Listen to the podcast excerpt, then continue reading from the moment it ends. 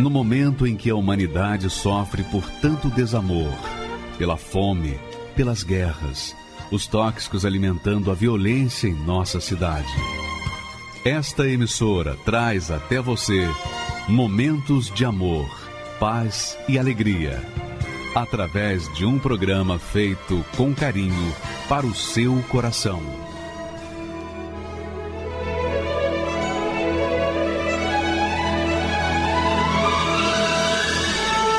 E agora, com você, a Palavra Amiga do Bispo Macedo.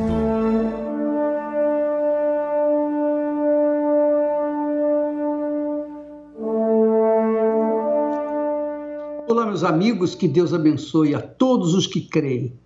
Isso já é uma profecia do Senhor Jesus. Ele disse: Ide por todo o mundo e pregai o evangelho a toda criatura palavras, ordens do Senhor Jesus. E ele conclui: a quem crer, quem crer e for batizado será salvo. Então, para que você seja salvo, você tem que crer na palavra de Deus, no Evangelho, e se batizar, para que você possa ser salvo. Agora, quem não crê já está condenado, como ele disse. E para que você entenda melhor o que Jesus quer dizer, nós temos esse texto que alguém perguntou para ele: Senhor, qual é o grande mandamento da lei de Deus? Porque tem tantos mandamentos, existem tantas palavras, tantos mandamentos, obrigações, qual é o maior? Então Jesus respondeu: Olha só, e disse Jesus: amarás o Senhor teu Deus de todo o teu coração, de toda a tua alma e de todo o teu pensamento. Este é o primeiro e grande mandamento. Então, o primeiro grande mandamento de Deus, da lei de Deus, é amar ao Senhor Deus de todo o coração, de todo o coração, de toda a alma de todo pensamento. Esse amor não é um sentimento humano, não, não é o amor como pai tem para o filho, filho pelos pais, nada disso. Não é amor de namorado, não é amor de marido e mulher, nada disso. Esse amor, a palavra original hebraica quer dizer fidelidade. Seja fiel, leal a Deus de todo o teu coração, de toda a tua alma e de todo o teu pensamento. Este é o primeiro grande mandamento. Mas na prática, o bispo, como é que eu posso ser leal? Como é que eu posso ser fiel a Deus? Como que é possível ser fiel e leal a Deus? E não é difícil, não. Veja só, toda pessoa, todo ser humano, todo ser humano, sem exceção, tem uma consciência. A consciência do que é certo e do que é errado, do que é justo e do que é injusto, do que é bom e do que é errado ou mal. Então, quando nós amamos ao Senhor ou quando nós somos fiéis ao Senhor, Deus de todo o coração, de toda a nossa alma, de todo o nosso pensamento, então, na hora de decidir entre o bem e o mal, que nós temos que decidir todos os dias, não é verdade? Toda hora a gente tem que tomar uma decisão entre o bem e o mal. Então, quando nós amamos a Deus, quando nós somos fiéis a Ele, nós que nascemos com essa consciência do que é certo e do que é errado, imediatamente nós tomamos a decisão certa. Toda vez que eu tomo uma decisão certa, justa, correta, digna, honrada, eu estou manifestando o amor a Deus. Isso que se chama amor. É a mesma coisa. Você ama o seu marido, sua esposa. Se você ama mesmo, então todas as vezes que acontece uma chance de você enganá-la, iludi-la, mentir para ela, você diz: não, eu não vou fazer isso. Isso se chama amor chama-se fidelidade, lealdade. Então, Às vezes a pessoa vive mergulhada no pecado, mas mesmo mergulhada no pecado, ainda assim ela tem uma consciência do que é certo e do que é errado, do que é bom e do que é mal, do que agrada e do que não agrada a Deus. Então, nessa situação, mesmo ela mergulhada na lama do pecado, ela se mantém com a consciência do que é certo e do que é errado. E se ela toma uma decisão certa, se ela se esforça, pelo menos, para fazer o que é certo, então isso agrada a Deus e Deus lhe dá a chance de ser uma criatura salva, de salvar a sua própria alma. Ora, isso é o que honra a Deus. Isso que é justo diante de Deus. O rei Salomão escreveu lá, dentre a sua sabedoria que Deus lhe deu, ele disse: honra ao Senhor, honra ao Senhor com os teus bens e com a primeira parte de todos os teus ganhos. Primeira parte de todos os teus ganhos. Quer dizer, primeira parte de todos os teus ganhos. E se encherão os teus celeiros e transbordarão de vinho os teus lagares. Minha amiga e meu amigo, quando Deus fala em primeira parte, Ele está focando o primeiro grande mandamento. Porque quando nós amamos a Deus de todo o nosso coração, com todas as nossas forças, de toda a nossa alma, de todo o nosso pensamento, nós estamos priorizando Deus. Nós estamos dizimando para Deus. Nós estamos colocando primeiro do que o pai, a mãe, os filhos, a mulher, o marido, a família, os negócios, a vida, enfim. A pessoa, quando coloca Deus em primeiro lugar, ela está honrando a Deus. Mas aqui no caso, o rei Davi diz: honra ao Senhor com os teus bens. Mas a pergunta é: o bispo, como é que eu posso dar um bem meu para alguém que eu não vejo, que é invisível, que é o Espírito Santo? Você não pode, claro. Porém, quando você toma os seus bens, suas ofertas, quando nós tomamos nossas ofertas, as primícias, os primeiros frutos da nossa renda e colocamos no altar de Deus, nós estamos honrando aquele que nós não vemos, que é muito mais forte do que honrar aquele que vemos. Não é verdade? Porque aquele que não vemos, quando nós o honramos, nós estamos mostrando a nossa fé, demonstrando a nossa confiança nele. Porque uma coisa é você honrar o pai, a mãe, o filho, a mulher, o marido, o namorado, o noivo, a noiva, enfim. Uma coisa é você honrar-se a si mesmo, que você está vendo, você está tocando. Outra coisa é você honrar alguém invisível, que é espírito, que é espírito.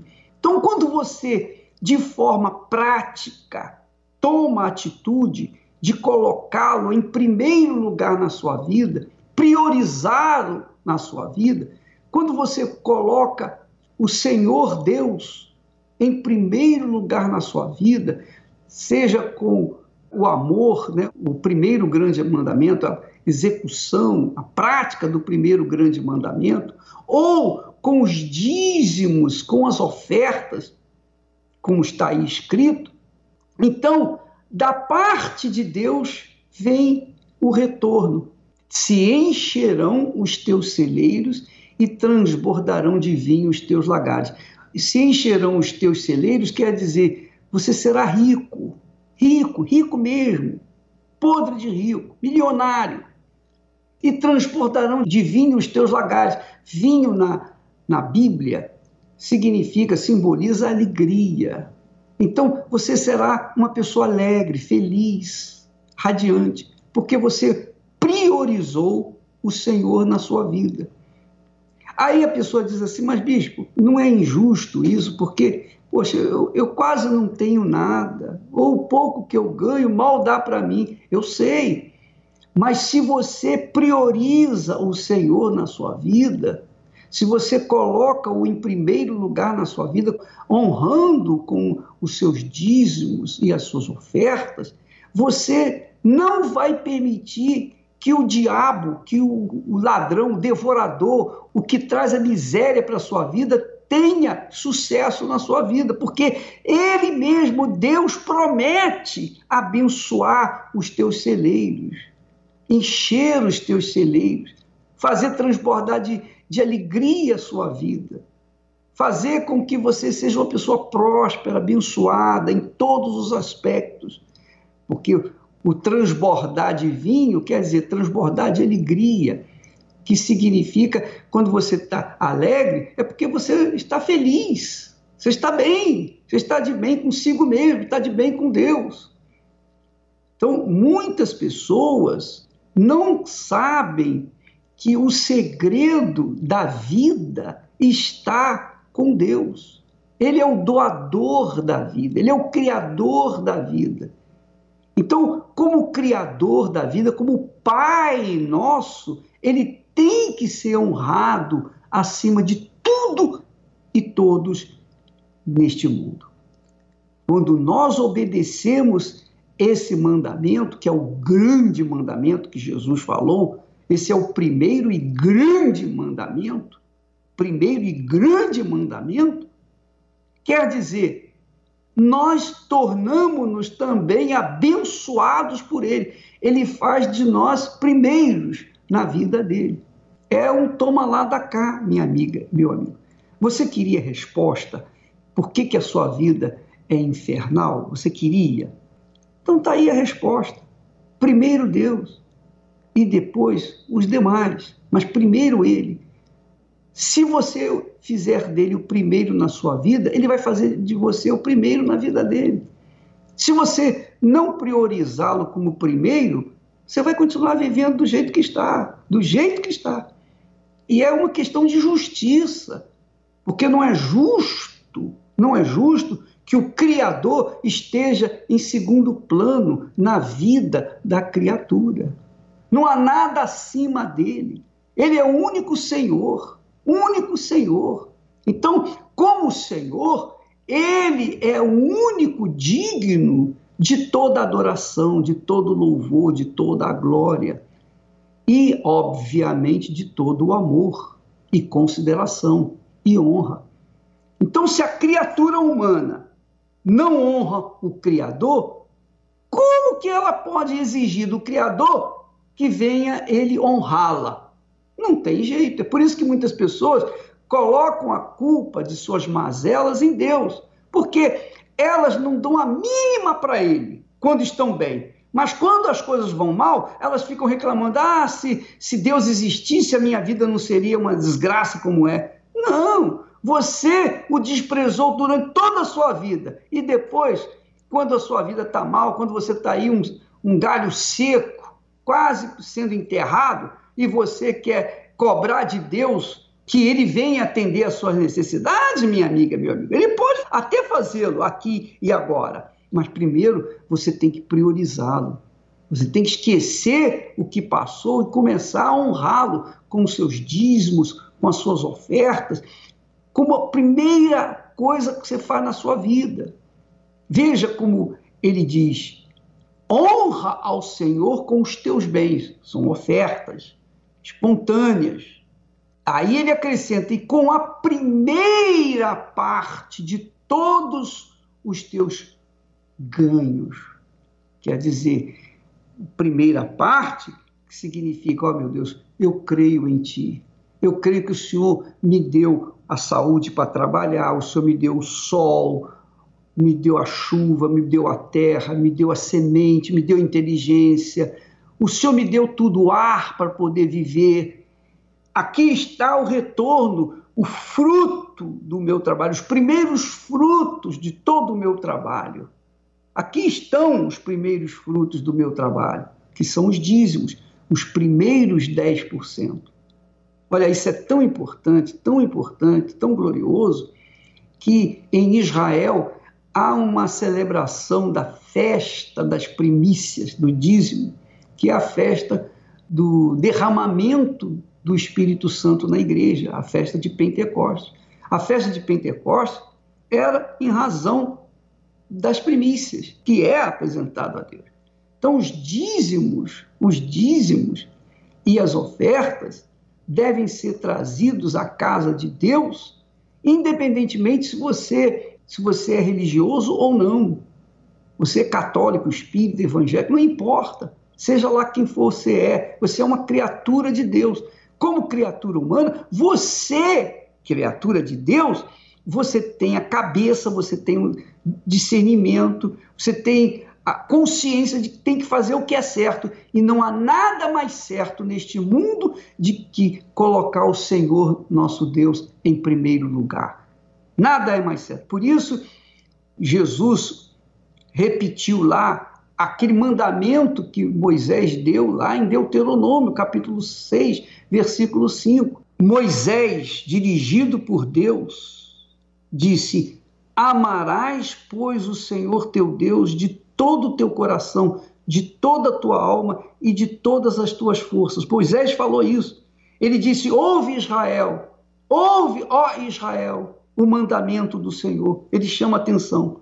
Jesus, então, lá em Mateus, capítulo 22, Jesus acrescenta dizendo: Amarás o Senhor teu Deus de todo o teu coração, de toda a tua alma e de todo o teu pensamento. Este é o primeiro e grande mandamento. Este é o primeiro e grande mandamento. Jesus faz questão de, de enfatizar que é o primeiro e grande, grande. Ele não precisava falar que era grande, mas ele faz questão de enfatizar grande para que todos venham observá-lo. É o primeiro e grande mandamento: amarás o Senhor teu Deus. Agora, com a palavra que nós lemos ainda há pouco de Salomão, que disse: honra ao Senhor com os teus bens e com a primeira parte de todos os teus ganhos. Quer dizer, no primeiro grande mandamento, é o primeiro, não é? Primeiro grande mandamento. Aqui, para honrar a Deus, tem que ser com o primeiro, tem que ser os bens com as ofertas espontâneas e com a primeira parte de todos os nossos ganhos, que são os dízimos. Então, quando nós observamos esse mandamento, nós podemos cobrar de Deus o cumprimento das promessas que ele diz: se encherão fartamente os teus celeiros, se encherão os teus celeiros, transbordarão de vinho os teus lagares. Então, amiga e amigo, esse é o segredo da prosperidade. Segredo da prosperidade está aí. Segredo de uma vida abençoada está aí. Segredo da vida abundante que Jesus prometeu está aí. Obediência à sua palavra acima de tudo. Agora, cada um tem a sua própria consciência, cada um tem que tomar a sua própria decisão. Uma coisa é certa: se você obedece, se você faz o que é certo, você vai colher os frutos de justiça graças a Deus. Ah, se meu povo me escutasse e me servisse com integridade, eu abriria as janelas dos céus e lhe daria do trigo mais fino. Ah, se meu povo que me adora me adorasse acima de tudo, com o meu puro da rocha o sustentaria.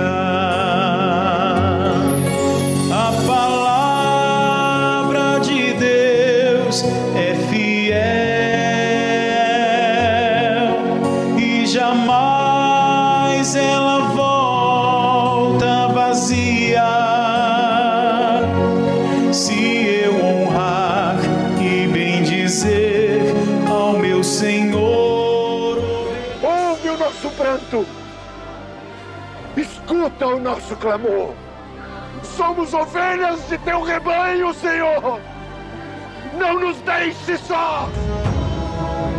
Da mesma forma que os filhos de Israel se ajuntaram para clamar, e Deus se atentou para eles, os livrando daquela situação, levantaremos um grande clamor no mundo inteiro para que haja resposta de Deus em sua vida.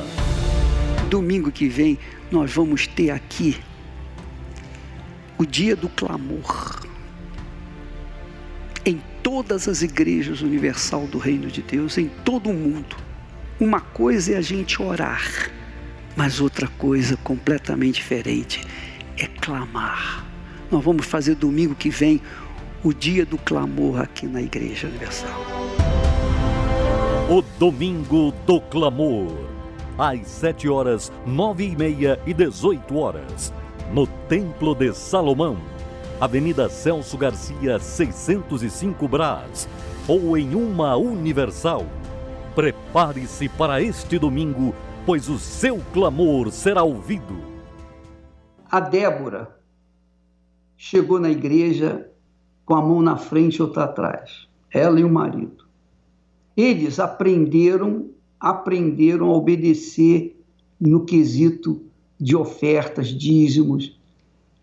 E olha que ela prosperou, ficou rica. Mas ela não priorizou o Espírito Santo.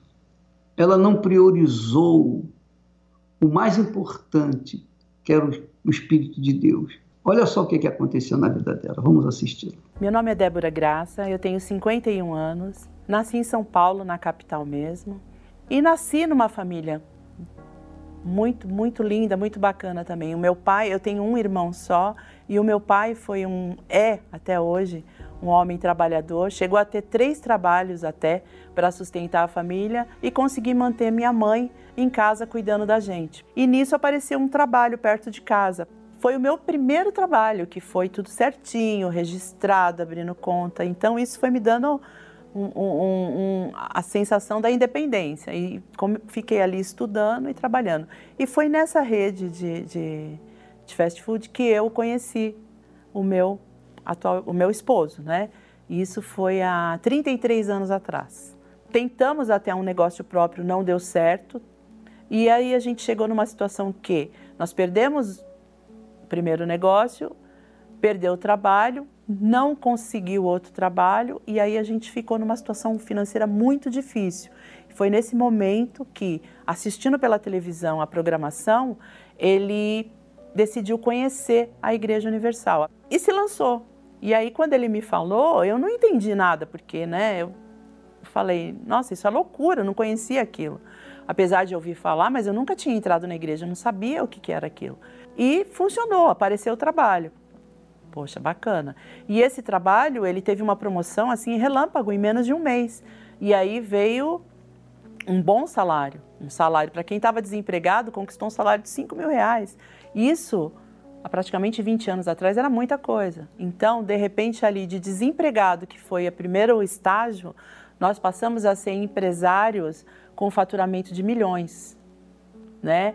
Eu que nunca viajava na infância, eu passei a fazer mais de três viagens internacionais por ano. Então, comemorava o meu aniversário nos Estados Unidos, comemorava o aniversário dele nos Estados Unidos, mas a, a, a, o relacionamento com Deus, a, vida com Deus, nós não tínhamos, porque a gente fos, focava é, na prosperidade, no crescimento. Então, é, as outras coisas foram ficando para trás a gente começou a abrir concessões para amizade, até por causa do ramo, ramo de vendas, e isso acaba tendo muito motivacional, muita reunião, tudo. Eu sempre presente, mas como eu já não estava bem comigo mesma, sem saber disso, aquilo que estava dentro de mim começou a exteriorizar para fora como ciúmes. E quanto mais eu desconfiava, mais eu, eu bebia e me tornava agressiva até que chegou ao ponto de um dia, numa discussão, eu abrir a porta do carro e me jogar no carro em movimento. E foi aí que ele falou: olha, a situação realmente está tá grave, a gente vai acabar se matando. Como a gente tinha condições, a gente achava que viajar, estar tá em bons lugares, é, países diferentes, isso podia resgatar um pouco. Então a gente tentava, mas não tinha jeito, porque o problema estava dentro de mim. Então eu me lembro que em uma situação nós fomos para Las Vegas. Eu estava no hotel, não era nem cinco estrelas. Eu estava num hotel que era cinco diamantes. Maravilhoso, tudo que eu nunca nem imaginei ter, eu tinha ali. Tinha até na, na, na no serviço do hotel mordomo querendo saber se queria preparar o banho, é, serviço de quarto chegava com vinhos, queijo, coisa assim. Eu tinha o cartão para sair ali e gastar o que eu quisesse, mas o vazio dentro era tão grande, a dor era tão grande de, de, de querer resolver aquela situação, nada satisfazia, nada satisfazia aquilo. E eu lembro que eu estava nesse hotel maravilhoso, vendo pessoas maravilhosas, e eu olhei pela janela. E a única vontade que eu tinha era de pular ali, achando que eu pulando e caindo ali, quando eu acordasse, ia ter apagado tudo aquilo de ruim que estava acontecendo. No blog do bispo, estava ali a descrição do Espírito Santo, da característica de tudo aquilo que o Espírito Santo é na vida da gente. Quando eu li aquilo, foi, foi assim, revelador. Eu olhei e falei: é muito simples, o Espírito Santo é tudo. Se você tiver o Espírito Santo, você não precisa de mais nada. E aí eu entendi aquilo e comecei a buscar do zero. O que foi do zero para mim? Primeiro de tudo, eu já tinha decidido, coloquei Deus no lugar dele, que era o primeiro na minha vida. Então, tirei tudo o resto, tirei marido, tirei situação financeira, tirei tudo, é, prioridade é Deus. Mas, assim, o momento decisivo, eu estava em uma reunião e aí, aquele momento que eu comecei a, a buscar e a falar com Deus, eu, eu senti aquela paz que ninguém podia ter me dado aquela paz. E naquele momento eu senti que Deus era comigo. Então, eu, eu senti que eu, eu ia conseguir tudo e que nada mais ia me atingir como me atingia antes. Pode ir que você, que eu tô com você. É, sempre tive com você, você é mais ou menos assim, eu sempre tive com você, você que não me via. E quando eu me vejo naquela dificuldade, eu consigo falar com Deus e saber que o Espírito Santo está ali, está ali intercedendo, que Ele está ali junto, que Ele está ali dando força. E eu, assim, uma força, eu tenho medo de nada, eu não tenho medo de nada. Meu marido pediu divórcio. Aí eu, eu entendi a diferença de você ter uma vida com Deus, de você ter o Espírito Santo ali para te sustentar e de você estar tá sozinha, brigando com a força do teu braço, é, no grito, é, na discussão. A diferença eu senti ali. Eu assinei, fiquei em paz e continuei na minha perseverança, na minha fé de que tudo aquilo ia mudar. E com a certeza. No outro dia eu recebi uma mensagem dele querendo conversar e aquele papel que eu assinei de divórcio não chegou na mão do advogado nós conversamos e aí começamos a, a agir a fé novamente juntos, como foi no passado, né? Decidimos restaurar o nosso altar, decidimos que a prioridade era a vida com Deus, ao contrário de tudo aquilo que a gente tinha feito antes, que era priorizar a vida financeira, e começamos a priorizar a vida com Deus. Hoje, para mim, meu tudo não é pessoas, não são coisas, nada. Meu tudo é o Espírito Santo. Essa certeza ela está dentro de mim. Hoje eu não estou sozinha. Hoje eu tenho o próprio Deus comigo. Meu nome é Carlos Eduardo. Sou da cidade de Tatuí, tenho 32 anos. Eu ouvia falar da Igreja Universal sobre que os pastores abusavam das pessoas, sobre o bispo Macedo que ele tirava o pouco dinheiro que as pessoas tinham, abusava do pobre. A mídia, a grande televisão de hoje em dia, ela produzia assim que o bispo Macedo, ele aproveitava das pessoas, ele levava pessoas até a igreja para arrancar o que ela tinha de valor. Eu já pensava, era ladrão, porque se a mídia está dizendo aquilo, eu acreditava na mídia, eu acreditava. Eu acreditava naquela emissora, que se a emissora está falando, então ele é. Então, para mim, ele era um ladrão, um, um charlatão, igual a emissora falava. eu pensava, ah, tá passando na televisão isso, então é verdade. Igual como, como passa uma notícia que alguém matou um, um, alguém, então aquilo é verdade. Então, mesma coisa sobre o Bispo Macedo, era verdade também. Então, sobre as pessoas que frequentavam a igreja, eu era muito malicioso, muito malicioso e manipulado pela mídia. Para mim, era pessoas trouxas no, no palavreado passado, eram tudo trouxa, iam lá para dar dinheiro, pessoas sem noção, sem visão. Através de uma vida totalmente destruída, a minha mãe começou a ir na igreja por mim, buscar por mim. A minha mãe ela ficou sete anos, prova provavelmente quase sete anos buscando por mim.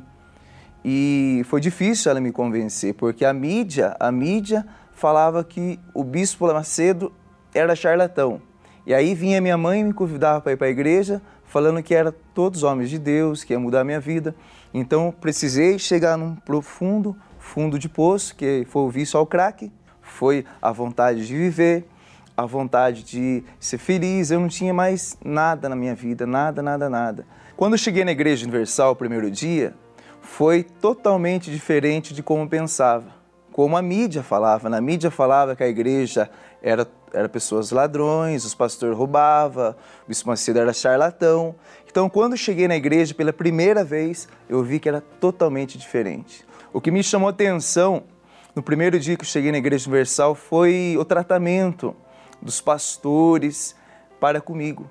Porque eu, sendo uma pessoa desprezada pela sociedade, uma pessoa que não tinha mais crédito nenhum e eles vieram me ajudar. Deus ele mudou a minha vida de dentro para fora. Eu fui liberto das drogas, comecei a trabalhar, o meu emprego e dali só foi degrau por degrau, fui subindo na vida, fui tendo sucesso. Fui liberto do crack, cocaína, maconha, bebida alcoólica, tudo que fazia a minha vida ser uma vida destruída. Tenho minha casa própria, sou bem casado, graças a Deus, Hoje eu tenho o Espírito Santo, hoje eu sou feliz. Hoje eu tenho paz dentro de mim. Hoje eu não preciso usar drogas para ser feliz. Não preciso fazer isso, aquilo, outro para me preencher o vazio dentro de mim, porque eu não tenho mais esse vazio. Deus ele encheu minha vida com o Espírito Santo. Eu me senti muito prejudicado, porque através das falsas notícias foi demorando a minha chegada à igreja por exemplo, se fosse para mim hoje para a igreja eu visse aquela falsa notícia, eu já não ia. Então, as falsas notícias demoraram a minha ida à igreja. Com certeza, se eu chegasse antes na igreja, se não fosse as falsas notícias, eu já estava na igreja muito bem, seria sete anos a mais que estaria muito bem. Hoje, quando acesso as redes sociais ou assisto um telejornal, eu presto muito bem atenção. Eu presto muito bem atenção, porque nem tudo que fala é verdade eu pude comprovar com meus próprios olhos. Nem tudo que fala é verdade. Então é bom a gente sempre ver primeiro. Não é porque está falando isso na televisão ou nas redes sociais que é verdade. O conselho que eu dou para as pessoas que hoje elas são manipuladas pela mídia, pessoas que caem em tudo que é notícia falsa, o conselho que dou é não dar crédito, não dar ouvidos, é ir para ver. Porque se fosse falso, se fosse mentira o que eu vi lá, que foi a mudança de Deus na minha vida, eu estaria mal aqui hoje. Eu estaria aqui hoje com meu semblante caído, eu estaria aqui hoje triste. Então, eu faço um desafio para essa pessoa que está me assistindo ir lá ver pessoalmente o poder de Deus na vida dela, o que é verdade. A verdade está lá, não através de uma televisão, através de uma rede social. Se não fossem as notícias falsas que passavam, eu estaria muito bem antes, atrás, com a minha vida bem conhecido, a presença de Deus através do trabalho honesto, sincero que a Igreja Universal tem feito até hoje, esses dias. Eu tenho sido vítima de injustiças, de perseguições, difamações. Por muito menos, por muito menos, qualquer noticiazinha corrompida, maligna, crítica, que sai numa internet, na rede social, é capaz de levar as pessoas ao suicídio, não é verdade? Você sabe disso. Pois bem, eu tenho sido vítima de notícias malignas, de fake news, de ódio, de repulsa. As pessoas me recriminam, me chamam de ladrão, de bandido, que eu manipulo a mente das pessoas, que eu manipulo os pobres, os coitados, miseráveis. Só que na Igreja Universal, quando a pessoa vem, vem nas últimas. Ninguém vem aqui numa boa.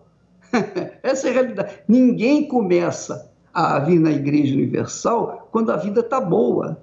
A pessoa só vem quando ela está mesmo na miséria, tá, ela está ralando mesmo, ela só vem de rastro. Por quê? Porque ela já tem o preconceito contra a minha pessoa, por conta da mídia em geral. Mas tanto a mídia televisiva, a internet, jornais, revistas, rádio, tudo que é mídia, tudo, tudo, tudo, tudo, tem um preconceito, joga veneno, mas veneno mortífero mesmo, na minha moral, no meu trabalho. Ora, isso não é só aqui no Brasil, não, é no mundo inteiro. Por mais de três décadas, nós vimos sofrendo essas perseguições. Estou aqui, estou aqui, feliz da vida, procurando dar vida para aqueles que estão morrendo, procurando ajudar aqueles que me odeiam, procurando salvar a vida, literalmente salvar a vida daqueles que estão desesperados que estão esperando uma palavra, uma única palavra, para saírem do poço, do profundo poço que se encontram. Então, minha amiga e meu amigo, eu sou testemunha. Você sabe disso. Duvido que alguém que esteja me assistindo agora não conheça uma outra pessoa que não me odeie. Duvido. Duvido que você não conheça uma pessoa que me critique, que me ache charlatão, etc, etc, etc. Duvido. Mas eu estou aqui. Por quê? Sabe por quê, minha amiga e meu amigo? Vamos falar francamente, presta atenção. Quando a gente tem o Espírito de Deus, nós somos imbatíveis. Imbatíveis. E é isso que Deus quer para você você seja imbatível, você seja forte, você seja como uma fonte e venha jorrar para a vida eterna. É isso que Deus quer para você. Então, dinheiro, posição social, riquezas, sucesso, glória deste mundo, tudo isso é lixo. Isso é um monturo de lixo, porque tudo fica por aí. Mas quem tem o Espírito de Deus esse viverá eternamente a partir de aqui, daqui do mundo.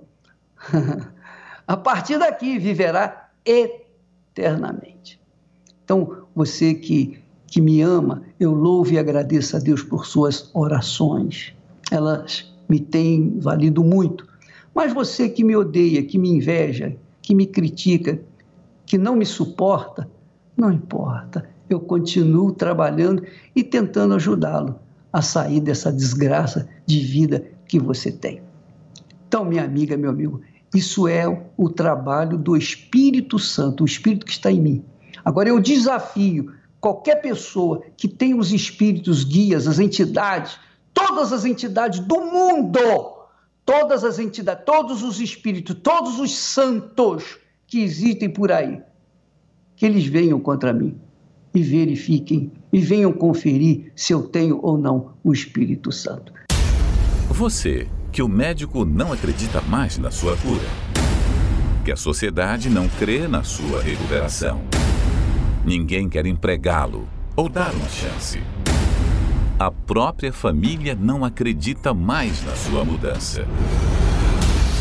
Deus acredita em você. Moisés não acreditava nele mesmo, mas Deus acreditou e o escolheu para libertar o seu povo. Fez de um desacreditado um grande líder. Nesta sexta-feira, feriado, será o dia dos desacreditados. Deus irá reverter esta situação e provar para você mesmo que é possível. Às 10 horas, meio-dia, 15 horas e às 20 horas, no Templo de Salomão, Avenida Celso Garcia, 605 Brás, ou em uma Universal. Você que tem vivido uma vida irrisória, uma vida mesquinha, uma vida sem sabor, anêmica, Deus quer mudar a sua vida através da infusão do Espírito Santo dentro de você. Nós vamos assistir outro testemunho que vai mostrar a grandeza de Deus quando ele entra na vida da gente. Por favor, vamos rodar o próximo. Meu nome é Maria Aparecida, eu tenho 48 anos e desde a minha infância que eu não tive uma infância assim muito feliz. Eu já tinha esse problema de depressão, porque eu, eu era uma pessoa muito muito introspectiva, sabe? Eu era muito reservada, calada, tímida, assim, de um jeito que eu não tinha muitas amizades. Eu conheci um rapaz, foi o meu primeiro namorado. Por mais que eu planejasse o meu futuro, né, achando que eu ia ser feliz com esse rapaz, me casando com ele, eu, eu percebia que a, a depressão estava camuflada. Eu não tocava no assunto, eu não tocava em assunto que fizesse é, as pessoas saberem o que eu passava, saberem o que tinha dentro de mim. Quando eu descobri que ele me traiu, nesse dia eu segui ele. Quando eu vi os dois juntos, é, eu tive certeza daquilo, da minha desconfiança, né? Ali foi foi o momento crucial, foi o momento mais triste, porque eu tive certeza que ele estava me traindo. Aí foi que eu sofri mais ainda, porque eu me vi sozinha, né? Embora eu tivesse a minha família, mas eu me vi sozinha, sem ele, para me apoiar, para me ajudar, e ainda grávida de um filho. A depressão explodiu para fora. Ela que estava camuflada, ela explodiu. Era o dia todinho chorando, a noite todinha chorando. Não tinha mais nem lágrima para chorar. Se alguém chegasse na minha casa, eu estava chorando. Se eu estava fazendo alguma alguma, eu não tinha ânimo para fazer mais nem as tarefas da minha casa. Eu não tinha ânimo para limpar minha casa, nem para me levantar da cama. Aí a depressão ela começou a atingir a minha saúde. Foi aí que ela começou a atingir o meu, a minha matéria.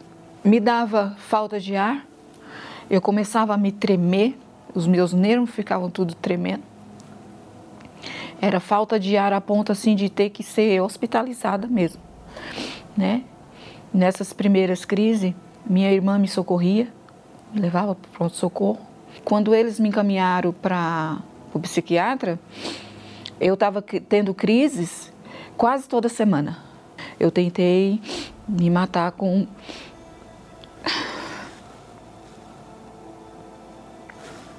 com comprimidos calmantes.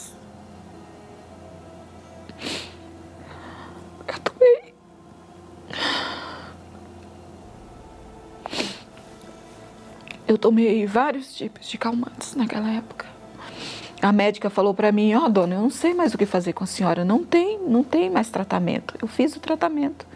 Ela falou para mim: "Não tem mais medicação para passar para a senhora." Eu falei: "Então eu vou para casa, vou morrer em casa." E a minha sobrinha, ela já era da igreja universal fazia uns dois anos. Ela me contava os testemunhos que ela havia visto na igreja. Eu, eu vou falar a verdade, eu assistia programação na televisão, mas eu pensava comigo, era, gente, eu pensava assim, não é possível. Eu vi como a minha ex-sogra estava né, enferma e vi como ela ficou depois que a minha sobrinha levou ela para a igreja. Na primeira reunião eu fui carregada porque eu estava tão mal que eu não podia andar. Eu não podia andar, eu não podia falar, porque de tão eu ficava muito cansada. Era uma uma fraqueza muito grande, não no, no, na matéria, no corpo. Eu não estava fraca de corpo, eu estava fraca de alma. Quando eu saí da reunião, eu já saí leve. Eu já saí mais forte sabe? Quando eu cheguei em casa, eu dormi. Eu dormi, eu não dormia durante quase um ano, eu não, não, não consegui dormir.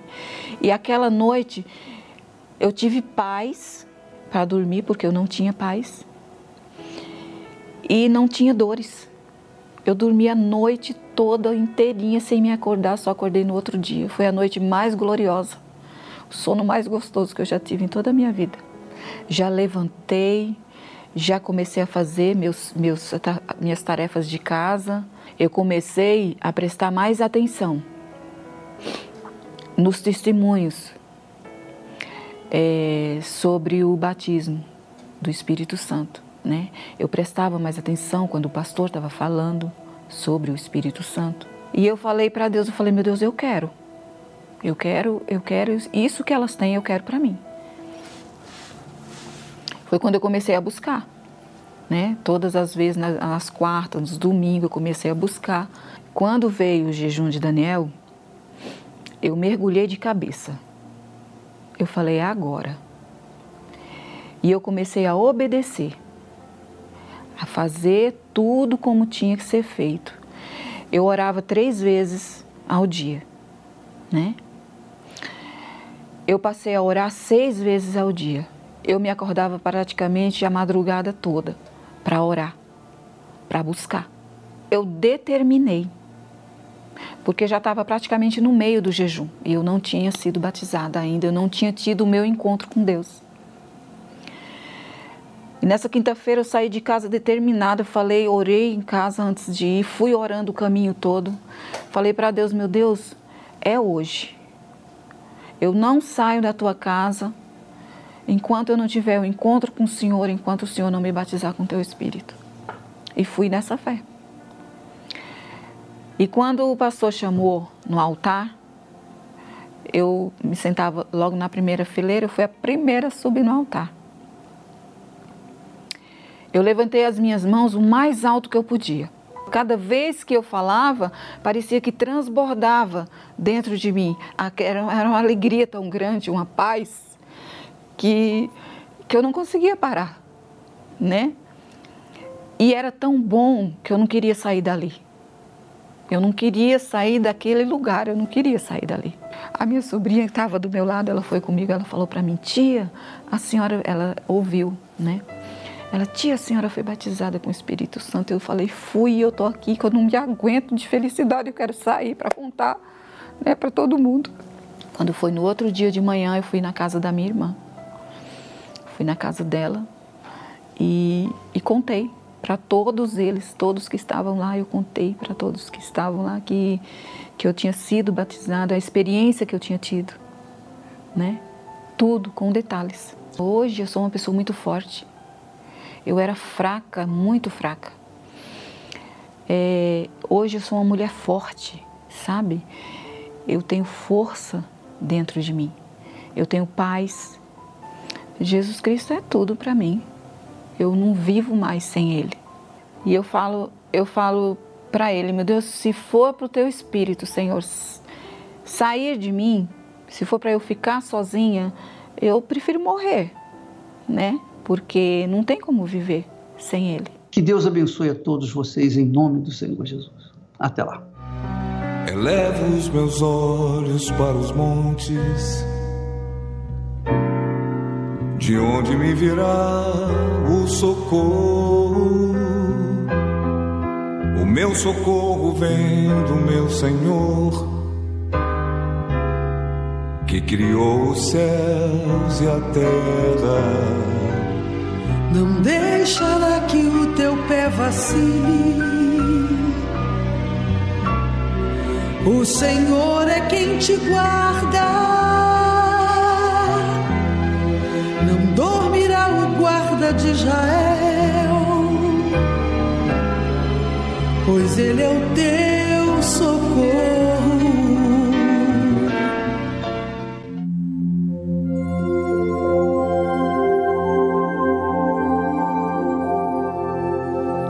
Senhor Jesus, nós sabemos que esta pessoa é importante para ti, pois o Senhor não despreza ninguém.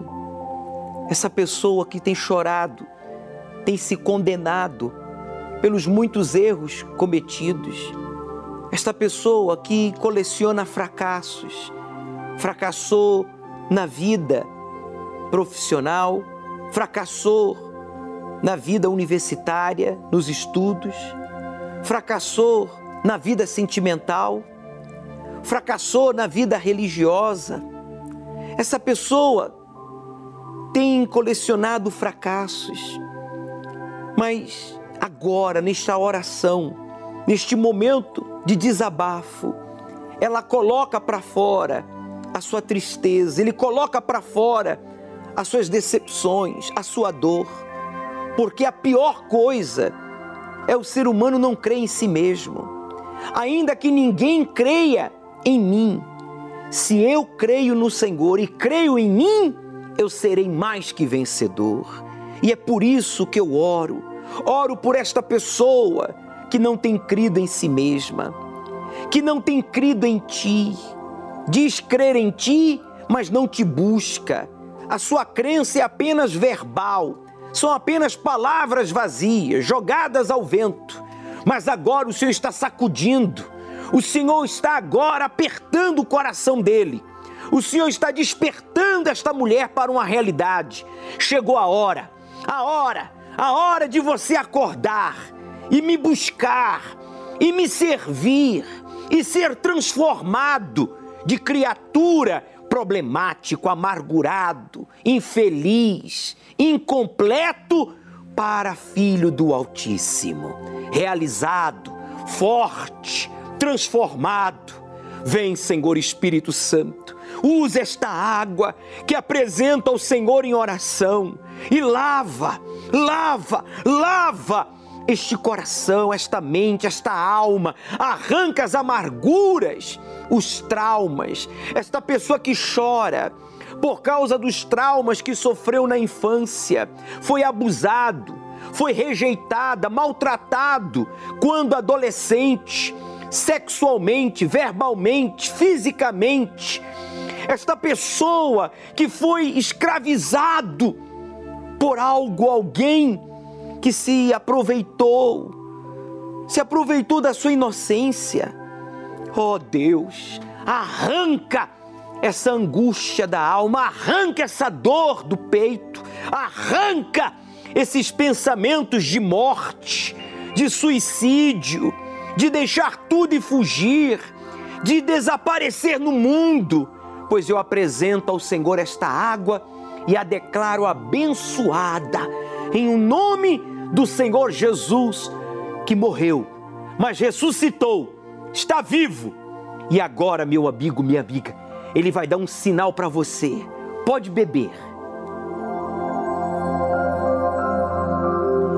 Toda angústia, coloque a mão sobre o seu peito, o seu coração. Se possível, diga toda tristeza, toda mágoa, traumas, angústia, desejo de suicídio, de desaparecer no mundo, diga em o nome do Senhor Jesus, tire as mãos com violência e diga: saia! E não volte nunca mais.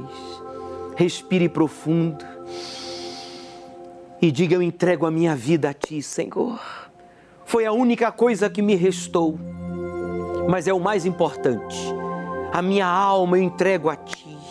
Me perdoe, me transforme e encha-me, diga, amigo, amiga, do teu espírito, ó Senhor, pois quero ser teu filho, quero seguir os teus passos, quero te servir. Fale com Deus. Esse momento é seu com o Altíssimo. Esteja você em casa, no carro, na prisão, no hospital, esteja você agora onde estiver.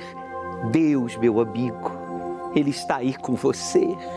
E eu peço, meu Pai, que o Senhor consagre este óleo, use este óleo, símbolo do teu espírito, para que neste domingo, no dia do clamor, no Templo de Salomão, através da unção no alto da cabeça, este casal, esta família, pais e filhos, os irmãos, todos que recebam unção com este óleo consagrado ao Senhor, meu Pai, sejam livres da maldição hereditária e sejam cheios do teu espírito, que é paz, amor, alegria. E todos digam amém E graças a Deus. Muito bem, meu amigo, minha amiga.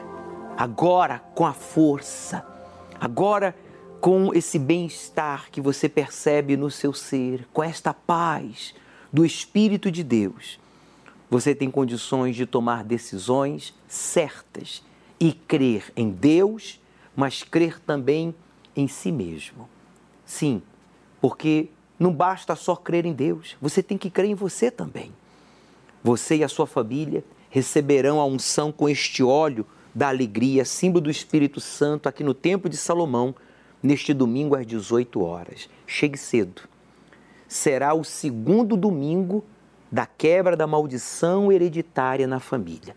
Se você tem um familiar viciado, desenganado, depressivo, se você tem um familiar que tudo que faz dá errado, ele está em total e completa miséria, não consegue ser feliz no amor, então é responsabilidade sua trazê-lo ao Templo de Salomão neste domingo para receber esta unção no alto da cabeça, que será um instrumento nas mãos de Deus para quebrar essa maldição. Na oportunidade, nós vamos clamar a Deus. Vamos fazer como fez o povo de Israel. Acompanhe o texto bíblico que afirma no livro de Êxodo, capítulo 34, versículos 6 e 7. Eu sou o Senhor, o Deus eterno. Eu tenho compaixão e misericórdia. Cumpro a minha aliança a milhares de gerações e liberto do mal e o pecado. Repare que Deus ele cumpre com a sua aliança. Quem tem uma aliança com Deus não aceita a miséria, a doença, o trauma, a família separada, não aceita a infelicidade amorosa. Quem tem uma aliança com o Altíssimo sabe que ele cumpre com a sua promessa. Na aliança há obrigações e há também privilégios.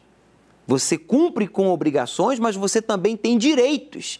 E quando nós temos uma aliança com o Deus da Bíblia, o Deus vivo, então, ainda que as gerações passadas tenham errado, a quarta geração, a terceira geração, como os trinetos, ou os bisnetos, como afirma o texto bíblico, ou os netos, ou os filhos, Deus, ele diz: Eu cumpro com a minha aliança a milhares de gerações e liberto do mal e do pecado e do erro.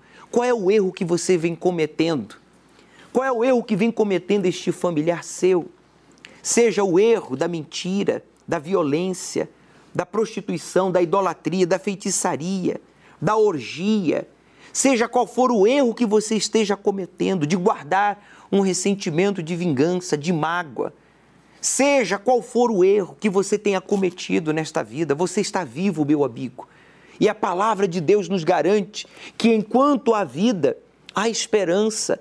Deus está chamando você para neste domingo receber esta unção e a sua família se libertar dessa maldição hereditária. Nós estamos no mês da aliança com Deus. Quando você tem uma aliança com o Altíssimo, ele muda a sua condição. Você sai da condição de empregado e se torna empregador. Você sai da condição de endividado, miserável, pobre e se torna empreendedor. Você paga as suas dívidas, você se torna o seu próprio patrão, você se torna dono da sua casa própria. Você passa a ajudar a outras pessoas, porque agora, com a bênção de Deus, é exemplo do que Deus fez com o seu povo, que tirou o seu povo da escravidão de 430 anos e abriu o mar vermelho para o seu povo passar. Deus vai abrir o mar vermelho que está diante de você. Creia, creia na palavra de Deus. Ele tem cumprido com a sua promessa na vida dos que têm lhe buscado. Por isso eu lhe digo: pare de dar desculpas e comece a fazer o que Deus quer que você faça. O Senhor é quem te guarda, é a tua sombra direita